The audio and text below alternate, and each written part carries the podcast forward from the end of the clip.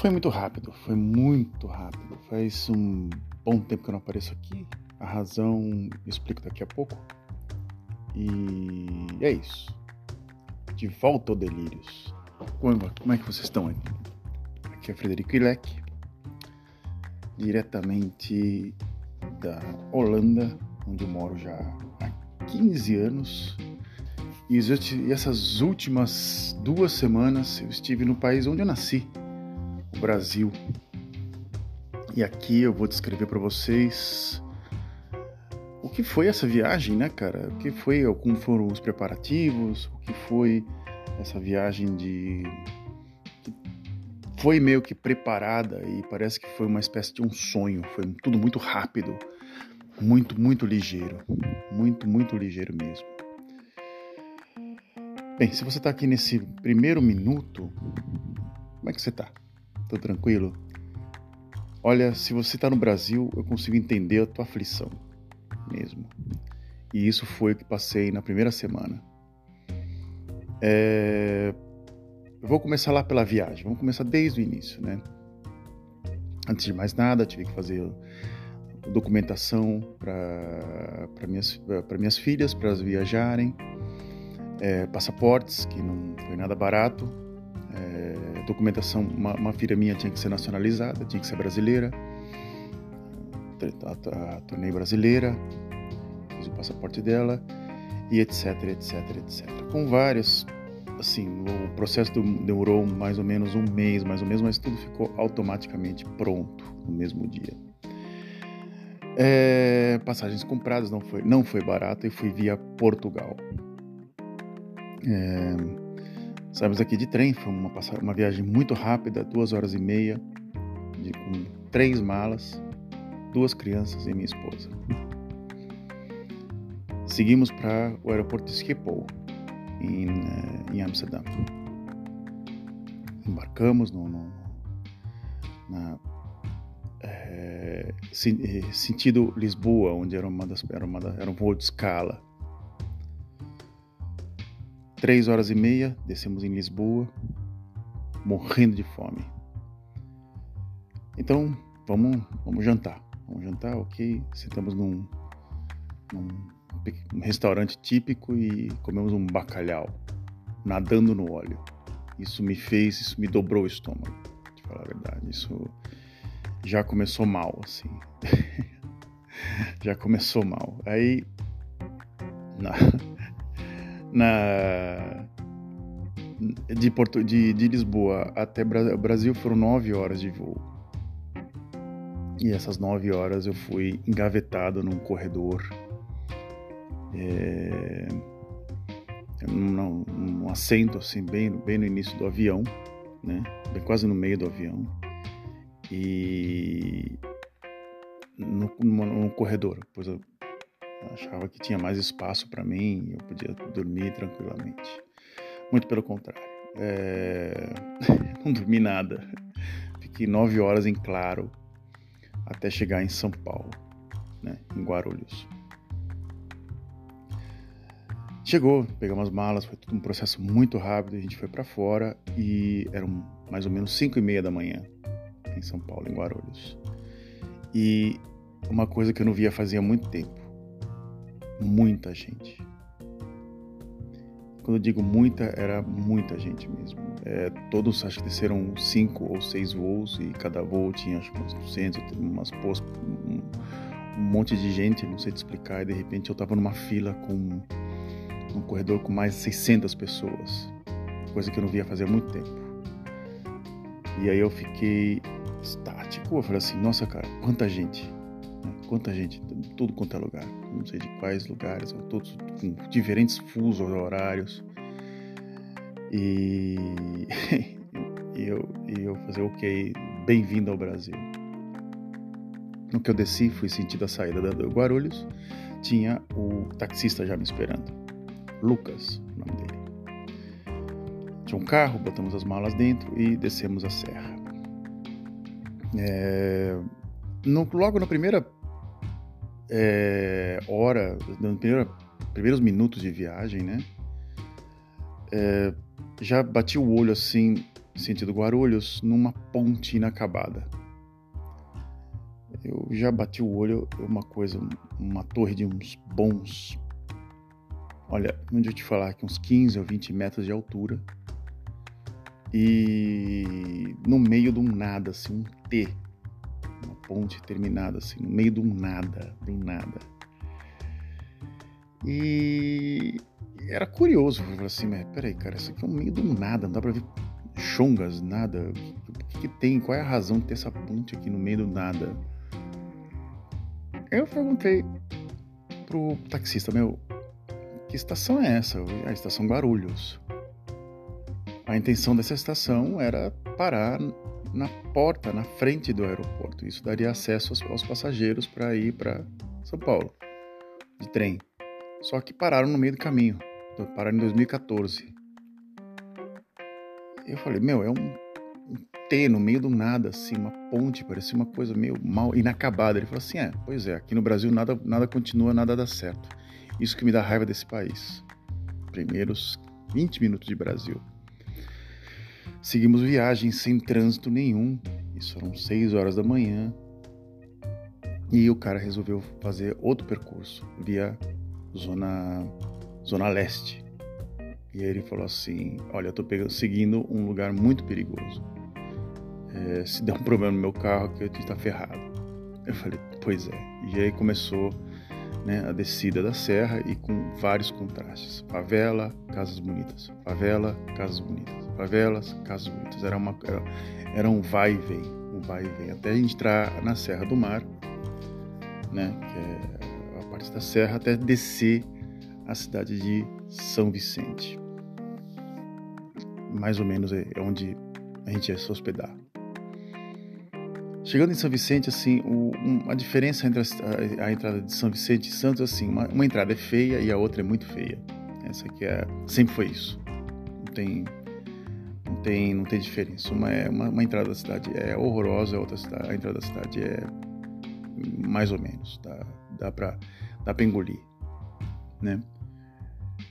E seguiu a viagem, assim, de repente entrou num, numa via na, na, na, na, na Imigrantes, a gente desceu a Imigrantes, numa reta só, sem nenhum trânsito, foi uma viagem de quase duas horas, sem absolutamente nenhum empecilho. E de repente entramos, a gente entrou num bairro de periferia da, de São Vicente. E o impacto meu era sujeira, tudo quanto é tipo de coisa, estradas, é, é, é, ruas estreitas, é, amontoado de carros, carros desorganizados. Eu falei, meu, eu, ficou pior do que já estava. E o número de carros, assim, muitos carros, muitos carros. Era um absurdo número de carros, e grandes. Esse é o outro detalhe. E carros velhos e novos, todos, todos eles ali se degladiando no trânsito. A gente chegou no, na, na, no ponto final, era mais ou menos umas sete da manhã, totalmente virado. Eu tava cansado, tava muito cansado. Uma viagem de quase 14 ou 16 horas de viagem, sem dormir. É... No que eu eu basicamente é, cheguei em São Vicente foi o primeiro impacto que teve todos todos de todos assim foi meu último endereço foi a casa da minha sogra onde eu morei durante três meses porque eu tinha meu contrato do, da minha, do meu apartamento terminava em dezembro de, de 2018 de 2008 2000, não 2007 pinto 2007 e eu tinha já marcado a viagem, tinha comprado as passagens o dia 31 de março, acho eu, de 2008. Eu tinha que ficar três meses em, um endereço. Acho que vocês já ouviram já meu, meu, meu relato aqui no, nesse podcast, que eu vendi todas as minhas coisas e vim para a Holanda e, e, a gente foi de navio, 21 dias de navio. É... parece loucura, né? 21 dias de navio. Agora eu tô pensando assim, pra você ficar um mês dentro do navio assim, sem produzir absolutamente nada, né? Esperando só chegar no outro lado do mundo para começar uma vida nova. Então foi uma, uma transição muito louca isso. Uma viagem que você pode fazer em 9, 9 ou 14 horas de, de, de avião, eu fiz em 22 dias. Também foi outra loucura que eu fiz, porque era mais barato, isso é verdade. Bem, voltando ao, ao assunto, né, ao, ao que eu estava falando, é, a sensação que eu tinha é que eu tinha fechado a porta do meu apartamento e voltado 15 anos depois e tudo estava no mesmíssimo lugar. Exato. Sofás, mesa, é, quadros, é, até o mesmo fax. Incrível, né? O mesmo fax, mesmas fotos é, na, na, parede, as mesmas, mesma mesa da cozinha, tudo igual. Até o armário, a porta dos armários completamente empenadas, como se eu tivesse fechado o apartamento. E voltado 15 anos depois, uma pessoa passado lá um paninho lá de uma vez ou duas por, por, por semana, por semana, abrir a porta para dar uma arejada. Foi um impacto, foi um impacto. Foi assim, tudo parado no mesmo ano. E de repente eu sentei numa cadeira e a cadeira esfarelou né? Eu falei assim, aí eu, eu via que não, não, não havia muitas visitas e que minha sogra estava completamente sozinha depois que a gente foi embora. Não tinha ido ninguém lá visitar, não tinha ninguém, ninguém. Ela morava há 15 anos sozinha. E aí começa a vir as atitudes da pessoa que mora muito sozinha, muito solitária. É a obsessão, ou quer que as pessoas sumam da frente dela, ou obsessão por ter as pessoas, por ter medo de ficar sozinha.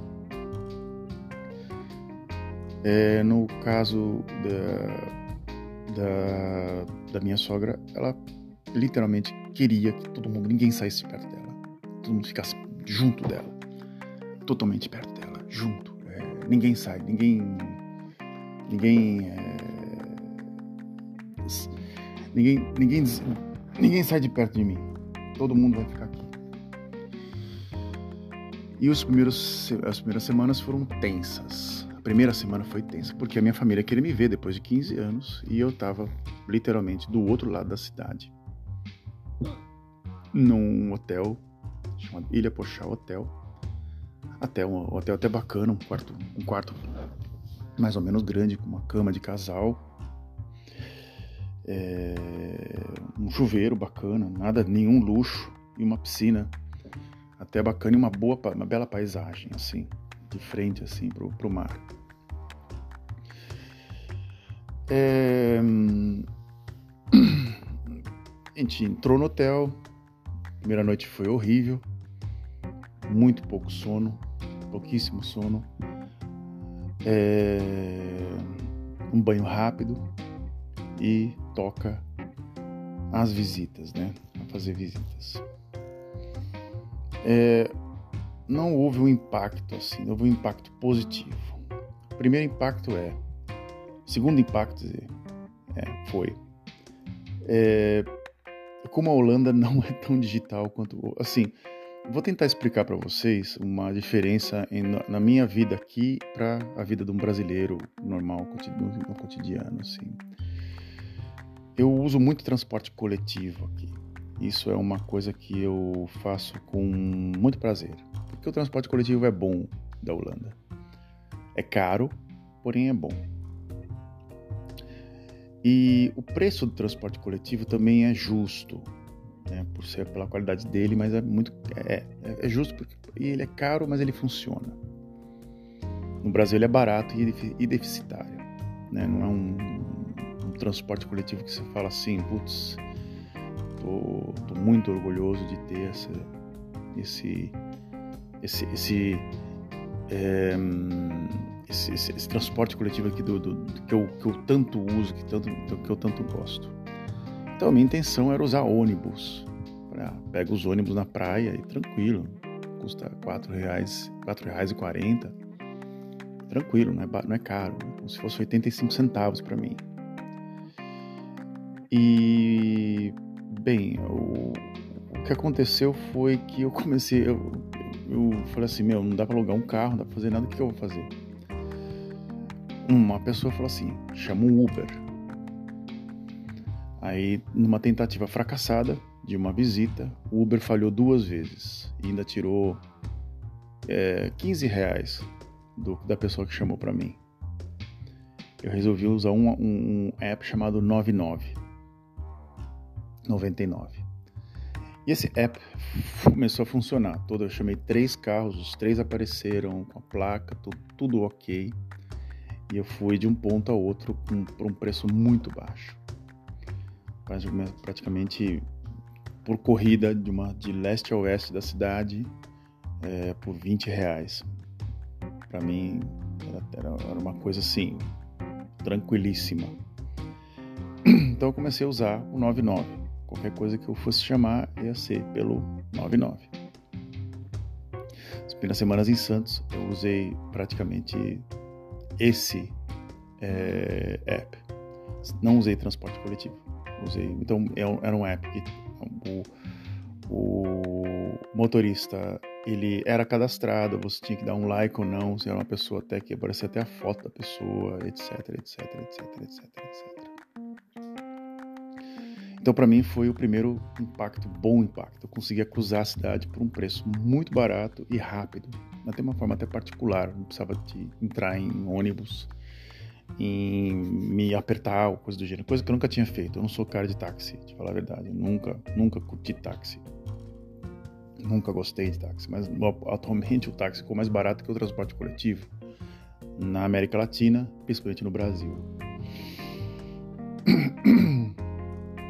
Então, é, a visita e até mesmo a ansiedade das famílias, que foi o, segundo ponto mais, mais crucial da, de tudo, foi que um pouco atrapalhou um pouco as coisas. As duas famílias queriam ver muito as pessoas, as minhas irmãs, meus, meus pais e literalmente a parte da minha esposa, que eram, eram, eram pessoas assim que fazia muito tempo que a gente não se via, né?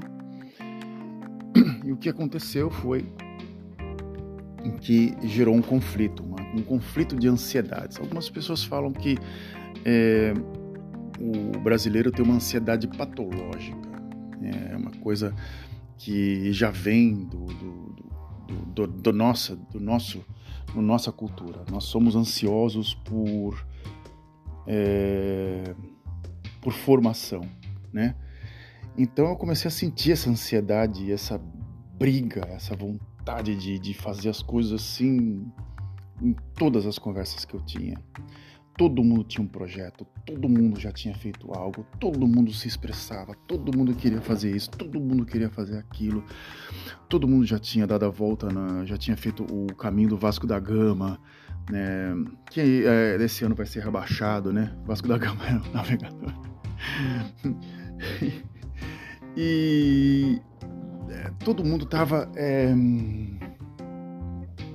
todo, todo mundo tava, tava, vamos dizer assim, é, num processo e já tinha feito isso, feito aquilo, e etc, etc, etc, etc. É, uma das coisas assim, todas as conversas eram tensas, né? Eram, todo mundo queria dar conselho e uma coisa que eu não sentia fazer há muito tempo. Não todo mundo, assim, algumas pessoas que me viam de novo e queriam de repente dar uma ideia, falar algo, é, saber como é que tava e de repente meter o bedelho em algo. Essa que é a, esse que é o ponto principal. E eu, como é, bom, é, uma pessoa que nunca curti é, interromper uma pessoa falando, quer dizer, interromper, interrompo, né, para te falar a verdade. É, resolvi deixar as pessoas falarem e mostrar quem elas eram de verdade. É, pessoas que eu tinha respeito, que eu nunca tinha prestado atenção, assim, depois de muitos anos deixei a coisa é, acontecer, fluir. Bem, é, o que aconteceu foi que eu ouvi muita besteira. E eu deixei a coisa nos primeiros dias, né? Nos primeiros dias eu ouvi muita besteira. E num ponto que eu, eu comecei a me sentir saturado, sim, não aguento mais. Eu, eu tenho que dar me dar um tempo, me deixar sozinho. E eu comecei a falar é, para as pessoas na primeira semana. Não, eu comecei a querer me sentir. Não, me deixem, me deixem só porque eu preciso respirar, por favor, né?